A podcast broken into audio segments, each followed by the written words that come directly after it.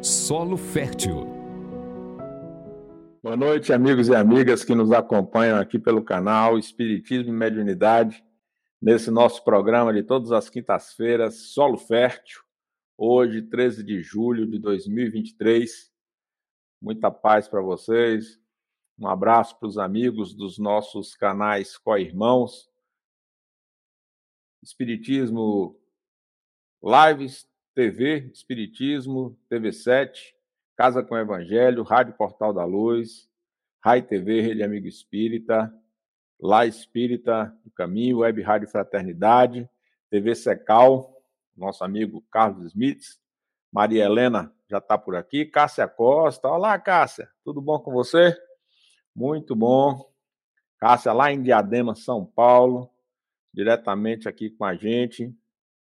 Então, muito bom estarmos juntos é, nesse programa, onde hoje nós vamos discutir um tema muito interessante à luz do Evangelho de Jesus, os pacíficos e os pacificadores, também sustentado no Evangelho segundo o Espiritismo, no capítulo 9, né? Bem-aventurados os que são mansos e pacíficos, para a gente poder pensar um pouco sobre esse nosso tempo atual, o nosso programa Solo Fértil.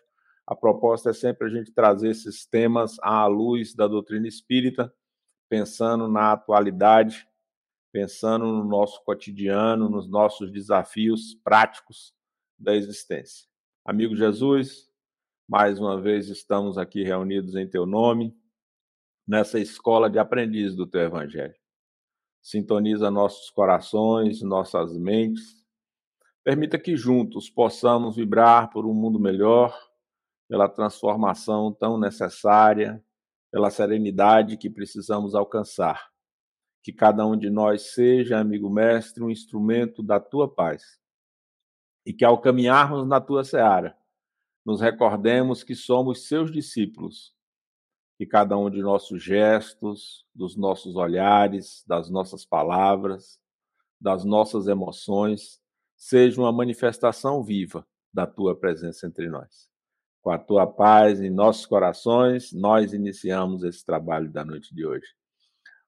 Ó, oh, Cássia disse que hoje está tinindo. Ah, é isso mesmo. Daqui a pouquinho você vai estar cada vez melhor interagindo aí com esses espíritos. E a gente orando por você. Coloquei seu nome no meu livro de orações. Todos os dias, 22 horas, eu faço uma vibraçãozinha na minha pequena capacidade de ajudar, eu tento me colocar à disposição da espiritualidade para a gente construir um mundo melhor. Então, vamos lá na nossa reflexão de hoje sobre os pacíficos e os pacificadores, lembrando as bem-aventuranças, né? Se a gente pegar lá na tradução de Mateus, a gente vai ter as bem-aventuranças, bem-aventurados os pobres de espírito, porque dele é o reino dos céus. Bem-aventurados os mansos, porque possuirão a terra. Bem-aventurados os que choram, porque serão consolados. Bem-aventurados os que têm fome e sede de justiça, porque serão fartos. Bem-aventurados os misericordiosos, porque alcançarão misericórdia. Bem-aventurados os puros de coração, porque eles verão a Deus. Bem-aventurados os pacíficos, que é o nosso tema de hoje, porque eles serão chamados filhos de Deus. Bem-aventurados os que padecem perseguição por amor à justiça, porque deles é o reino dos céus. E aí conclui as palavras de Jesus na visão do evangelista Mateus, que ele diz: Bem-aventurados sois quando vos injuriarem e vos perseguirem e disserem todo o mal contra vós, mentindo por minha causa. Exultai e regozijai-vos, porque o vosso galardão é grande nos céus, pois assim também perseguiram os profetas que, que existiram, que estiveram aqui antes de nós. Utilizando as análises que têm sido feitas ao longo do tempo nos estudos bíblicos, a gente aprende que as bem-aventuranças são como subir uma montanha, Roberto. Você tem aquelas que são, digamos assim, desafiadoras no sentido da construção de um processo de transformação em direção à compreensão do Evangelho de Jesus, e você tem as outras que são o que seria uma descida. É como se você estivesse saindo de um lado de uma vida, digamos assim, de sofrimento, de angústia, de dificuldade, e estivesse transitando em outra direção. Evidentemente que esses estudos eles não querem dizer que cada bem-aventurança é estanque, assim como a gente já aprendeu estudando espiritismo que as leis morais elas não são uma sequência, é como se fosse um gradiente. Você vai avançando e vai construindo essas possibilidades de transformação ao longo do tempo. Assim sendo, Cássia, esses estudos eles mostram o seguinte: quando a gente está no capítulo daqueles que choram, dos pobres em espírito, dos mansos, dos que têm fome, é como se você tivesse num processo de subida em direção a essa compreensão de que as dificuldades fazem parte da nossa existência. É como quando a gente lê o capítulo 5 do Evangelho segundo o Espiritismo, que vai nos falar sobre as causas das aflições, causas atuais, causas, anterior, causas anteriores das aflições. Então, está abrindo a nossa mente para uma compreensão de que ninguém sofre por acaso, que nenhum de nós passa por dificuldades que não foram buscadas por nós, porque se Deus é amor, a dor, o sofrimento é consequência do nosso orgulho, do nosso egoísmo. E aí, quando você passa a pensar nessa transformação interior, nessa mudança de comportamento, nessa mudança de atitude, compreender que reclamar, é, brigar, ficar parado num canto, que isso não resolve os problemas, aí você entra naquelas bem-aventuranças que são indicadores dessa transformação. Então ele vai dizer: bem-aventurados os misericordiosos, os puros de coração, os pacíficos e os que padecem perseguição por amor à justiça.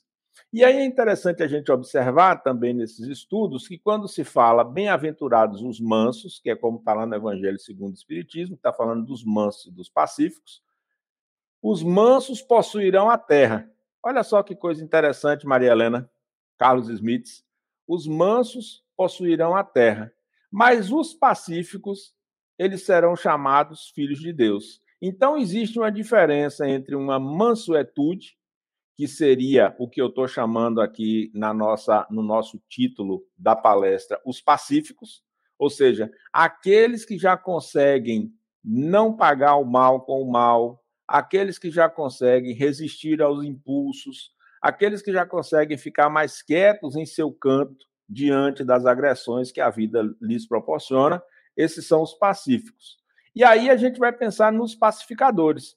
Quem são os pacificadores? São aqueles que já alcançaram uma compreensão mais ampla da sua própria existência, e aí esses serão aqueles que vão ser chamados filhos de Deus.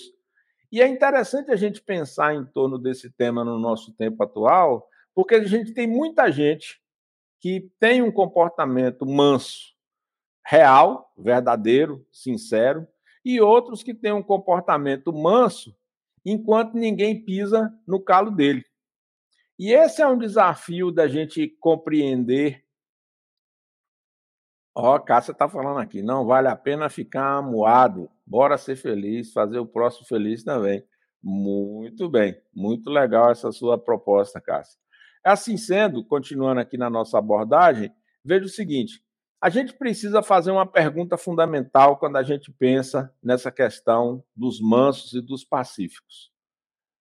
Por que, que no nosso mundo existe tantas guerras?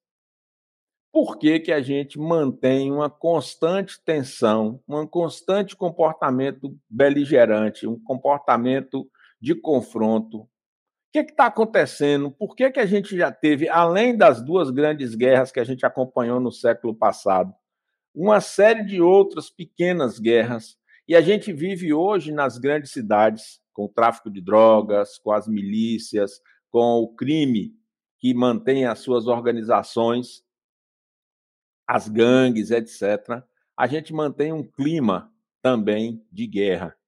A gente precisa pensar um pouco por que é que nós estamos construindo esse nosso mundo com tantas injustiças, sem paz nos nossos corações, apesar de todos racionalmente compreendermos a paz como uma necessidade e os sermos pacíficos como um elemento que nos ajuda a viver melhor, uma vida mais serena. E esse é um desafio de análise, de compreensão, que não tem uma resposta simples. Porque, por mais que a gente saiba que a injúria, que a violência, que os comportamentos agressivos, que os comportamentos egoístas, que o comportamento rude e hostil, ele é um comportamento que nos atrapalha, que nos prejudica. Por mais que nós já saibamos conscientemente que a lei de amor, de caridade, é o que vai nos ajudar a transformar esse mundo e que a gente tem que entender que aquela pessoa que tem um comportamento mais pacífico, que tem um comportamento mais manso, essa pessoa não é alguém bobo, não é alguém tolo na existência. A gente então é desafiado a pensar na necessidade que nós temos de praticarmos a benevolência, de praticarmos o amor ao próximo, de sermos mais afáveis, como vai dizer no Evangelho, praticarmos a afabilidade e a doçura, que são as formas de manifestação dessa benevolência. Então, mas o que, que a gente aprende também, infelizmente, que existe, Roberto Fernandes, muita gente fingida. Muita gente que tem esse comportamento artificial, porque é algo que seria uma espécie de comportamento esperado. Como é que vocês acham que eu deveria me comportar. E aí a gente age dessa maneira, como a gente imagina que os outros esperam que a gente se comporte. E essa é uma mudança que a gente precisa perceber, porque o pacificador é aquele que já compreende mais profundamente duas questões fundamentais. Primeiro, que nós somos seres espirituais vivendo uma experiência na matéria. Segundo, que essa vida material é transitória e que esses elementos de transitoriedade que compõem essa nossa vida cotidiana, eles são, digamos assim, é, passos na nossa trajetória. Que todos esses elementos de orgulho, de vaidade, de poder, de mando, de controle, eles são é, coisas ilusórias que nós alimentamos e que nós construímos no nosso cotidiano. Então, o pacificador, que as bem-aventuranças é, referenciam, já são aquelas pessoas que conseguem caminhar de uma forma diferente no mundo e que conseguem é, adotar uma compreensão mais clara desse processo de existência. E que conseguem, Cássia, quando a gente passa a ser um pacificador, é, a gente consegue entender que todas essas dificuldades que a gente enfrenta, elas são consequência da cobiça, do egoísmo, do egocentrismo, do individualismo, do hiperconsumo, dessa nossa tentativa de fazer parecer que nós somos iguais aos outros ou de querermos ser iguais às outras pessoas, semeando a discórdia, Aí, Ivanildes, a gente precisa perceber que todos esses elementos são elementos que vão na direção contrária à da paz, vão na direção contrária da felicidade. Olá, Perpétua Socorro, boa noite. Então, Perpétua, o que, é que a gente percebe ao analisar essa questão dos bem-aventurados, os pacíficos, ou falarmos dos pacíficos e dos pacificadores? O pacífico é aquela pessoa que já consegue controlar dentro de si esses elementos de cobiça, de egoísmo, de revidar o mal, de desejar ou ter um comportamento mais afável, de ter um comportamento mais solidário, de ter um comportamento mais integrativo dentro da sociedade. Mas isso só não basta. Por quê? Porque a questão de sermos pacíficos é uma dimensão para dentro. É evidente que ela tem uma exteriorização, porque ela se apresenta, é a forma como nós nos apresentamos e somos vistos. já tive a oportunidade de falar isso em um outro momento. No meu tempo de adolescente, minha avó dizia aqui no Nordeste, a pessoa dizia assim: quem faz a fama deita na cama. Então você faz uma fama de mal, você faz uma fama de rude e acaba deitando nessa cama. Que cama você quer fazer para você deitar nesse século 21? Pensarmos nos bem-aventurados, os pacíficos, é essa dimensão da cama que a gente quer deitar. Porque essa pacificação, essa capacidade de sermos geradores de mudanças na nossa sociedade que vão afetar positivamente a vida das pessoas. Veja só, o Immanuel Kant escreveu uma obra muito interessante chamada Paz Perpétua, onde ele fala dos armistícios. Ele está falando é, de que nós temos que construir entre as nações um processo de entendimento na direção oposta à beligerância. Porque a frase, que era a frase dominante até o Kant, em 1795, escrever A Paz Perpétua, lá no século XVIII, era: se queres a paz, te prepara para a guerra. O Kant ele vai dizer que para nós desenvolvermos um armistício, nós temos que mudar a nossa relação com o próximo, nós temos que mudar a relação entre as nações.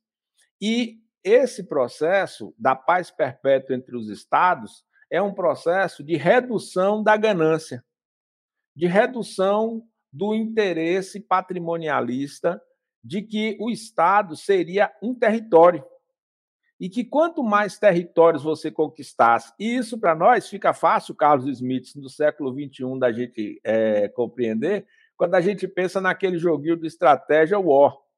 Quanto mais territórios conquistados, mais poder eu tenho. E essa tem sido uma tônica milenar na nossa sociedade. É a ampliação do espaço territorial, do espaço dos domínios territoriais, como se você ter um reino, como se você ter um estado unitário, como se você ter uma nacionalidade fosse a coisa mais importante do mundo. É só a gente observar como é que são descritos os partidos políticos. Partido Nacionalista, Partido Conservador, Partido Liberal. Não vamos entrar aqui no mérito dessa dimensão da estruturação do Estado, da sociedade, do governo, que não é o tema da nossa abordagem. Mas essa compreensão desses elementos de conformação do Estado, de conformação da sociedade, de conformação dos governos, ela nos ajuda a compreender por que é tão importante sermos, nesse século XXI, perpétua socorro, pacificadores. Porque a gente precisa fazer uma virada de compreensão, mudar uma chave de entendimento sobre a realidade da existência. Quando a gente presta atenção desde a Segunda Guerra Mundial, que envolveu aí as principais nações do planeta e que foram criados as ligas internacionais de nações, os comitês internacionais, né, que ficam com sede em Genebra, em Nova York e outros lugares do mundo, onde os líderes tentam buscar o entendimento, tudo isso é construído em bases artificiais. Por quê? Porque os estados mais poderosos continuam se armando é só a gente observar o que está acontecendo agora nesse nosso processo da guerra entre a Rússia e a Ucrânia. Nós estamos assistindo uma reconfiguração na geopolítica mundial. Essa reconfiguração da geopolítica mundial, ela colide justamente com aquilo que o Emmanuel Kant fala no seu livro A Paz Perpétua. Por quê? Porque o que é que o Kant diz para nós? É irracional você dizer que quer construir um ambiente de paz, reforçando e armando seus exércitos. É irracional você achar que quanto mais o seu poderio militar for grande e o dos outros for menor que o seu, você vai construir a paz. É o oposto, Silvana. Quando você pensa na, nas proposta de desarmamento na proposta de redução das armas nucleares, os principais países do mundo não querem aderir a esses processos, assim como não querem aderir à preservação ambiental, à redução do efeito estufa e etc, etc. Aí, Silvana Regina, que está lá em São Carlos, você pode perguntar, mas Emílio Pial, o que, é que isso tem a ver com a nossa discussão como sermos pacíficos e pacificadores? Tudo a ver, porque todo esse pensamento que eu acabei de mencionar aqui, ele gira em torno da posse dos bens materiais. Ele gira em, posse, em torno da posse dos bens do mundo. Ele gira em torno da posse de elementos que, na verdade, não nos pertencem. Então, quando a gente pensa no comportamento de pacificador, é aquele comportamento que nos impulsiona na direção de transformar o coração dos seres humanos. Porque, Carlos Smith, tem uma notícia bomba para você e para os demais que estão nos acompanhando nessa live.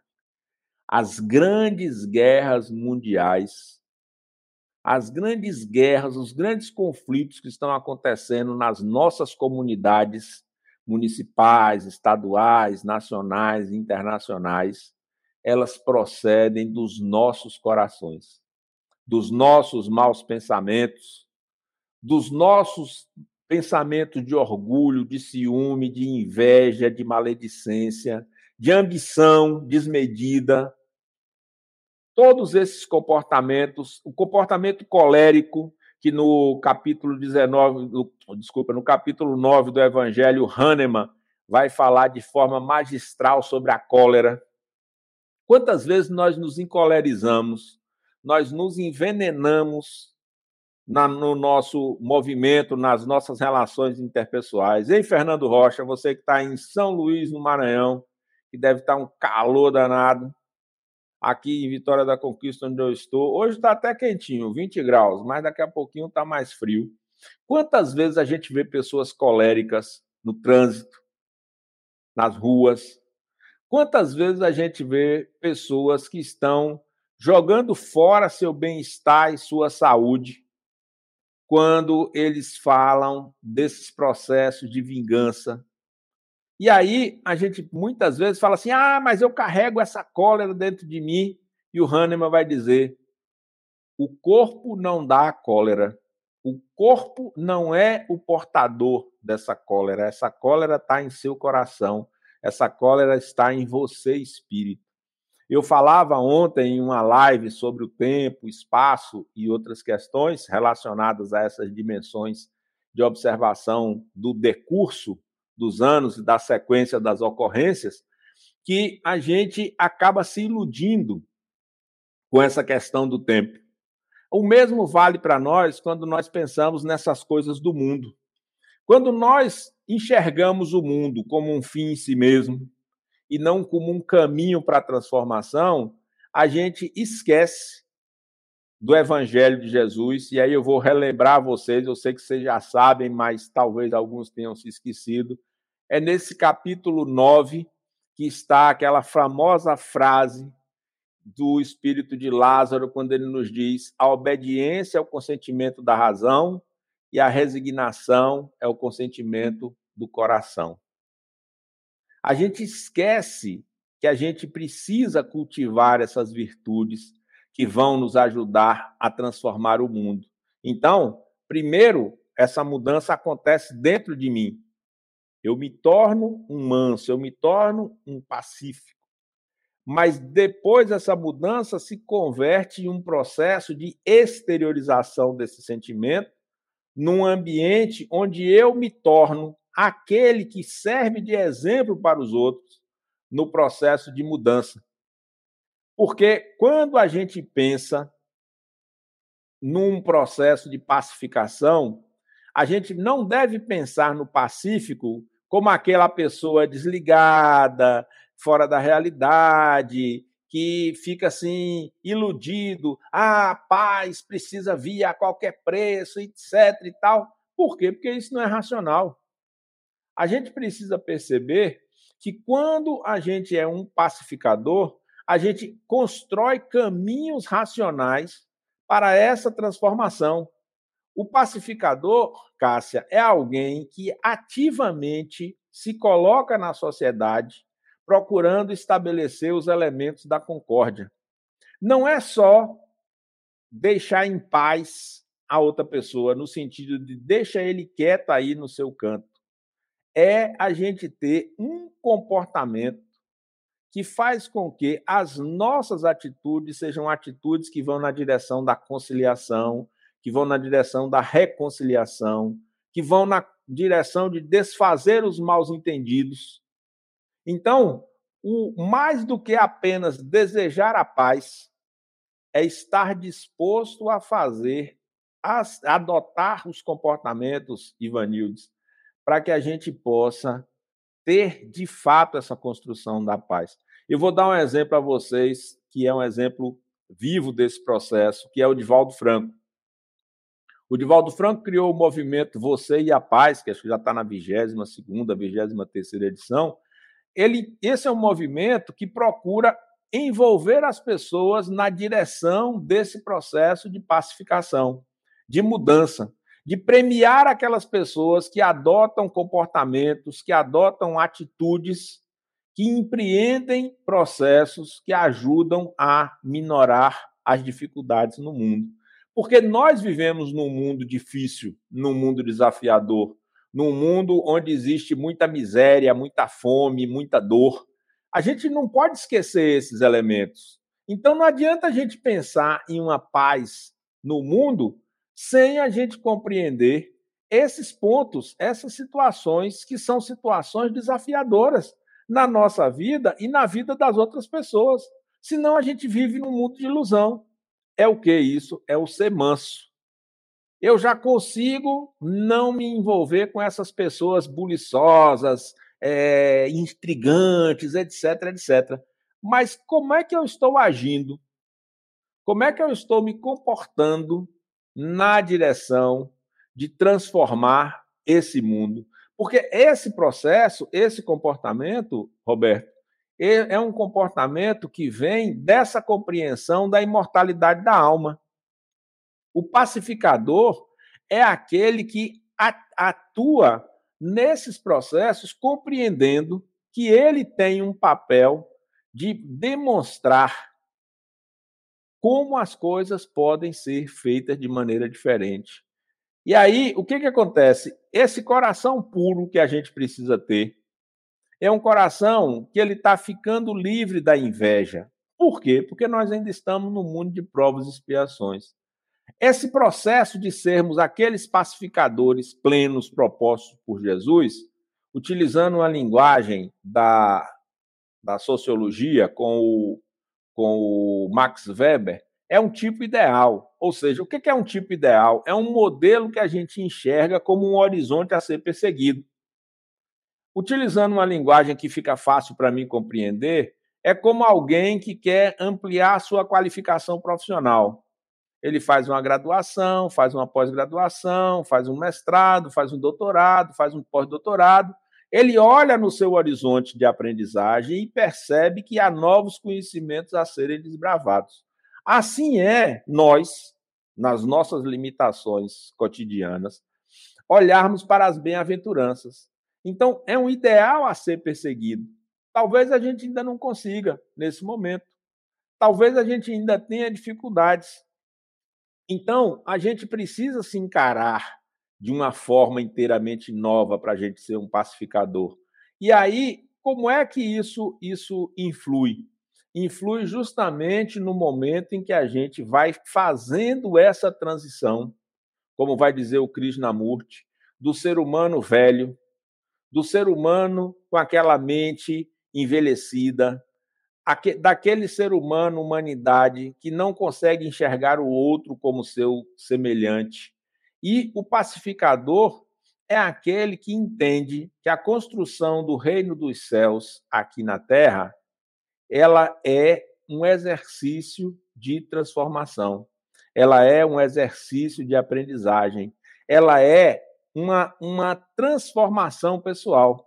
E aí eu volto ao Evangelho, quando, quando no Evangelho a gente vai, vai ouvir o evangelista dizendo para nós que bem-aventurados os que padecem perseguições por amor da justiça. Bem-aventurados sois quando vos injuriarem vos perseguirem e disserem todo mal contra vós, mentindo por minha causa. O que, que é, então, esse pacificador?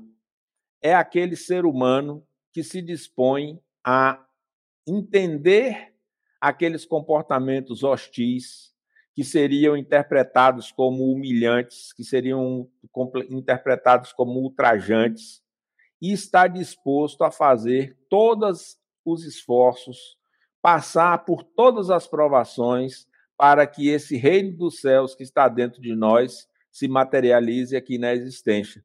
E isso acontece com tal intensidade que ele não se preocupa com seu corpo físico. Quando a gente alcançar essa condição mais plena de sermos os pacificadores, nós vamos encontrar a alegria de servir, a felicidade de nos colocarmos na existência como aqueles que demonstram com sua própria vida que o que realmente importa, que a vida verdadeira não é desse mundo, mas estar nesse mundo é um esforço individual e coletivo de construção dessa paz. E é nesse processo, como eu disse antes, de perceber onde nós estamos, compreender entre as diversas bem-aventuranças o ponto onde nós nos encontramos, cultivarmos dentro de nós a afabilidade, a doçura, a mansuetude, mas exteriorizarmos de uma forma ativa na nossa sociedade esse comportamento da paciência, esse comportamento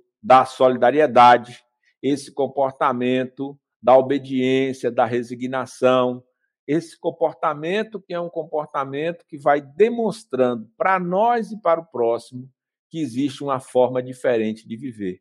Então, quando a gente coloca-se na vida nessa condição de pacificadores, a gente está se colocando mais verdadeiramente como discípulos de Jesus, combatendo a discórdia, combatendo a inveja, combatendo a maledicência, combatendo esses elementos que são elementos que semeiam a divisão e nos tornando progressivamente aqueles que produzem integração no mundo. Um dos pontos a observarmos na nossa trajetória de evolução como espíritos é nós percebermos o quanto nós já somos integradores, o quanto nós já somos capazes de produzir união entre as pessoas nos nossos processos de é, convivência social, de convivialidade com as outras pessoas, e o quanto nós entendemos que essa nossa presença no mundo faz diferença na nossa vida e na vida dos outros. Momento de interação Perguntas e respostas.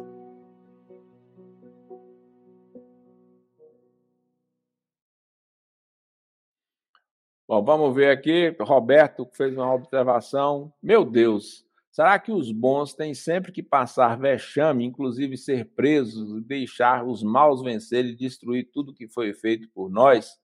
É saber que existe líderes religiosos que apoiam crimes Roberto, essa sua observação é muito interessante porque ela nos permite retornar aos meus começos aqui na nossa abordagem, quando eu disse que o pacificador é aquele que compreende que todos esses elementos são transitórios. Todas essas questões de posse, de sobreposição, de dominação de uma religião sobre a outra, de um povo sobre o outro, de uma nacionalidade sobre a outra, tudo isso é uma grande ilusão. Até mesmo esse vexame ao qual você se refere, nesse sentido mais profundo de compreensão, ele existe porque a gente ainda tem um sentido de posse. Muitas vezes a gente fica olhando para outras religiões, para outros grupos sociais e almejando o que acontece com eles. Tudo isso é ilusão. Cada um de nós está num ponto evolutivo. O que a gente precisa é combater os maus. E essa vitória dos maus que você está se referindo, ela é uma vitória transitória, porque a gente está olhando uma encarnação só. Ao longo dos séculos, quando a gente ouve as comunicações dos espíritos, e quem são os espíritos? São, são aqueles que nos antecederam no retorno à pátria da espiritualidade. Nenhum desses que teve comportamento egoísta, que teve comportamento possessivo, que teve comportamento individualista, ao chegar no plano espiritual, alcançou a felicidade. Pelo contrário, é só sofrimento, angústia, dor, atitudes e comportamentos de arrependimento ou mesmo de vingança, porque os seus objetivos não foram alcançados. Então, quando a gente olha na curva das existências, na sequência sempre para a frente do nossa trajetória evolutiva, o bem é a nossa meta final e é o que vai acontecer. O mal é transitório. Esse é um desafio de compreensão.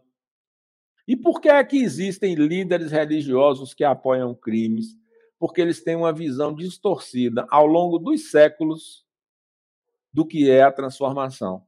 Infelizmente, em nome do amor, muitas barbaridades foram e continuam sendo perpetradas no mundo. Em nome, entre aspas, de Deus, em nome de Jesus, muita maldade tem sido feita ao longo dos séculos na humanidade. E é por esse motivo que muitas pessoas se ressentem hoje com as religiões. Religião não é sinônimo de bondade. Religião não é sinônimo de santidade. Religião não é sinônimo de salvação. A salvação está na caridade, a salvação está na solidariedade. E não é uma salvação como alguém que joga uma boia para uma pessoa que está se afogando. É uma construção, um desabrochar de um novo ser humano, humanidade que nós vamos construindo a cada dia. Cássia está falando, deixa eu ver aqui o que foi. Temos que parar de viver no mundo de Bob. É, Roberto. A gente tem que viver nesse mundo, Cássia. Eu remeto vocês ao capítulo 27 do Evangelho segundo o Espiritismo, no Sede Perfeitos, onde nós somos convidados ao desafio da interação cotidiana. É no lugar onde está a tentação que a gente precisa estar. Não estou dizendo que a gente tem que ir para o meio do tumulto, para o meio da confusão, para o meio da baderna. É diferente. É entender o seguinte: fechado em minha casa, trancado em minha redoma, eu não sei se eu já sou capaz de praticar todo o bem que eu já sei que preciso.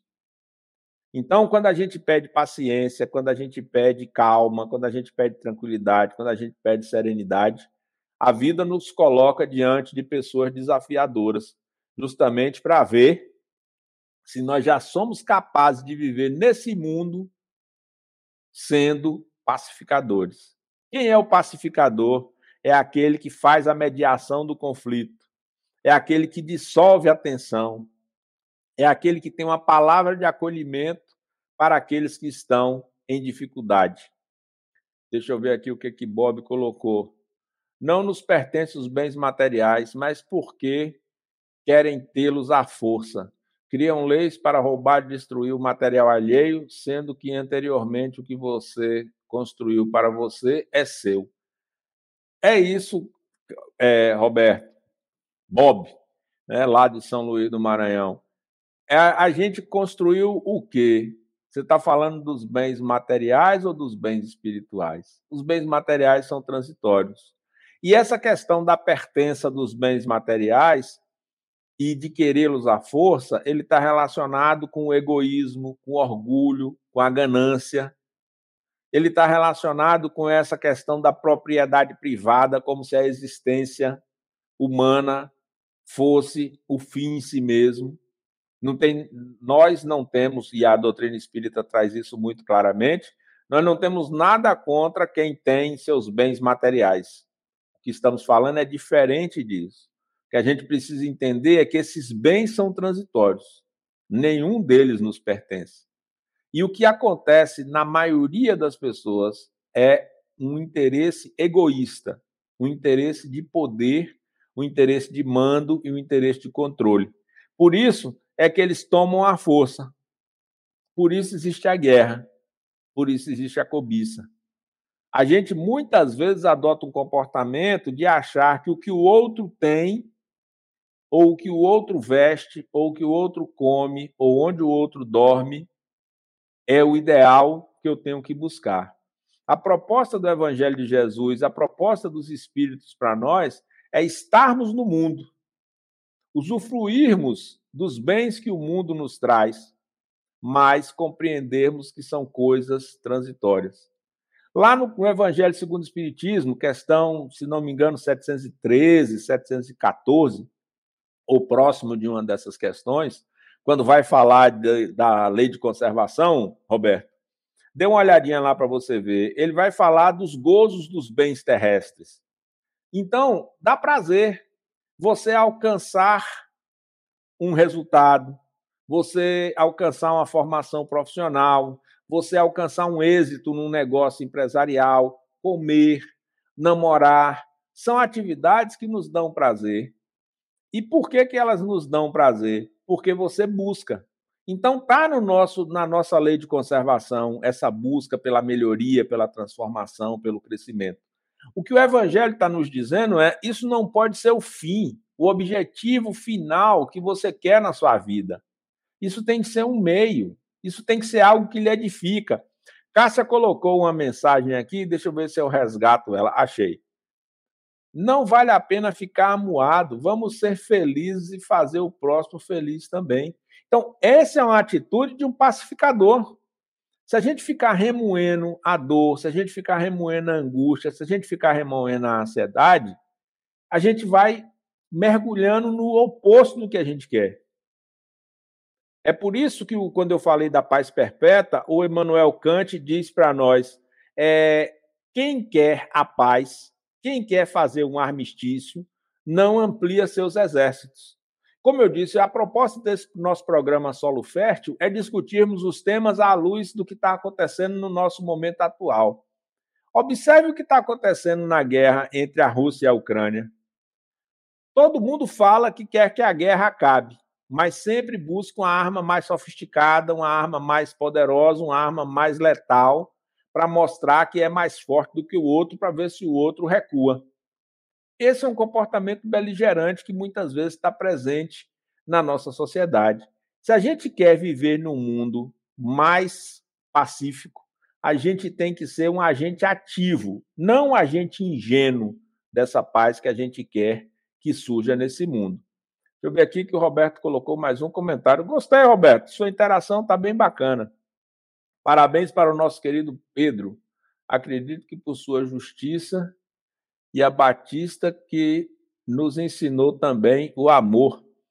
É, os apóstolos, eles são exemplos dessa abnegação. Os primeiros cristãos que iam para as, as, os circos romanos, que eram mortos, que eram hostilizados, eles são um exemplo para nós no século 21 que, é que você está valorizando? Que bem você está defendendo? Que coisa você está buscando? Que reino do céu e sua justiça é esse que você está buscando construir ao seu redor? Bom, são essas considerações. Deixa eu ver se tem mais alguma pergunta de vocês aqui. Desenvolvam esse comportamento. É o que eu tenho buscado fazer. Buscar ser um pacificador. Não é fácil, não é simples, surgem desafios no cotidiano que muitas vezes nos tiram do sério, que muitas vezes nos deixam com raiva, nos deixam agoniados, mas o esforço é na direção de alcançarmos essa paz interior e exteriorizarmos essa paz para aqueles que estão ao nosso redor. Se vocês não têm mais nada para perguntar, eu também não tenho mais nada para responder. Deixa eu ver. Amigo Jesus, nós agradecemos pela oportunidade desse encontro de hoje. Que essas pequeninas reflexões possam nos auxiliar nos nossos processos de crescimento, de amadurecimento, de transformação. Que a paz que nós queremos ver no mundo comece em nossos corações. Que nós sejamos esses pacificadores nos lugares onde nos encontremos como diz a oração pela paz. Onde houver dúvidas, que eu leve a fé, onde houver tristezas, que eu leve alegrias, onde houver erros, que eu leve a verdade, onde houver trevas, que eu leve a luz. Assim, nessa noite, amigo Jesus, nós te pedimos, influencia os nossos espíritos amigos, os nossos guias espirituais, para que eles possam estar vigilantes ao nosso lado nos alertando a cada instante de que de nós depende a construção desse mundo melhor. Porque individual e coletivamente somos nós os instrumentos da tua paz. Se conosco, amigo mestre, que esse bem-estar que agora sentimos se estenda aos nossos familiares, às pessoas que nos pedem preces, que elas possam ter uma noite de sono, de refazimento, de crescimento a tua paz em nossos corações, nós encerramos esse nosso tempo de estudo de hoje. Um beijo para vocês, sucesso na vida, nos desafios e até a próxima quinta-feira com mais um tema da nossa atualidade para a gente pensar à luz do Espiritismo. Muita paz e até a próxima semana. Estude conosco. Faça parte da família Espiritismo e Mediunidade. Em Lives TV.